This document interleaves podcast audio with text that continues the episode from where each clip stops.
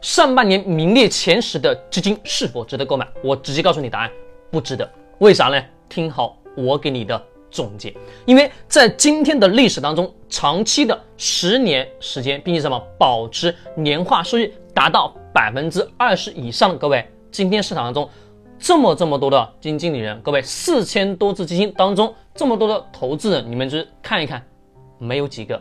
啥意思？一定要非常清楚，就是年化收益什么，连续十年长期收益率达到百分之二十以上的，几乎手指能数出来。那手指能数出来，各位，我们要认认真真去思考。那短期内的就是一年时间，上半年这个所谓的排行榜排出来的东西，各位，你告诉我能买吗？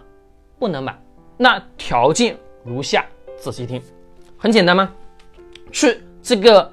头部的就是排名前的，挑那么一只两只出来，你仔细去看一看，你会发现他们所有什么这个基金经理人从业年限都不会超过三年。而这些人，各位他们在不断不断什么要突出自己的业绩，要让自己什么成为当下的一个网红。各位怎么做？你们告诉我，当然是把我什么收益拿出来嘛，就是所谓什么叫做真功夫，你得要亮亮吧，得要亮亮相吧，人家才知道吧。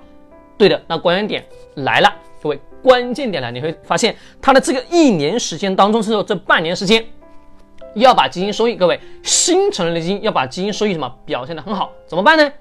当然，我疯狂去追逐市场热点，哪个板块热买哪个，哪个板块热，各位买哪个。而且我们能看到，今年二零二一年上半年的某某某相关什么基金排名前前十的，你们仔细都能去看得到，它什么大量大量去追芯片追出来的。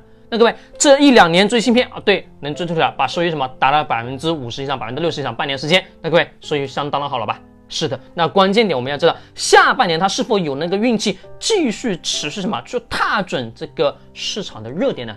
大家永远是记住，追市场热点，你永远没办法去追，你也不是什么神仙，你踏准一次、两次、三次有可能，但是各位四次、五次、六次呢？七次、八次，各位你每一次都能踏的那么准吗？当然是不现实的。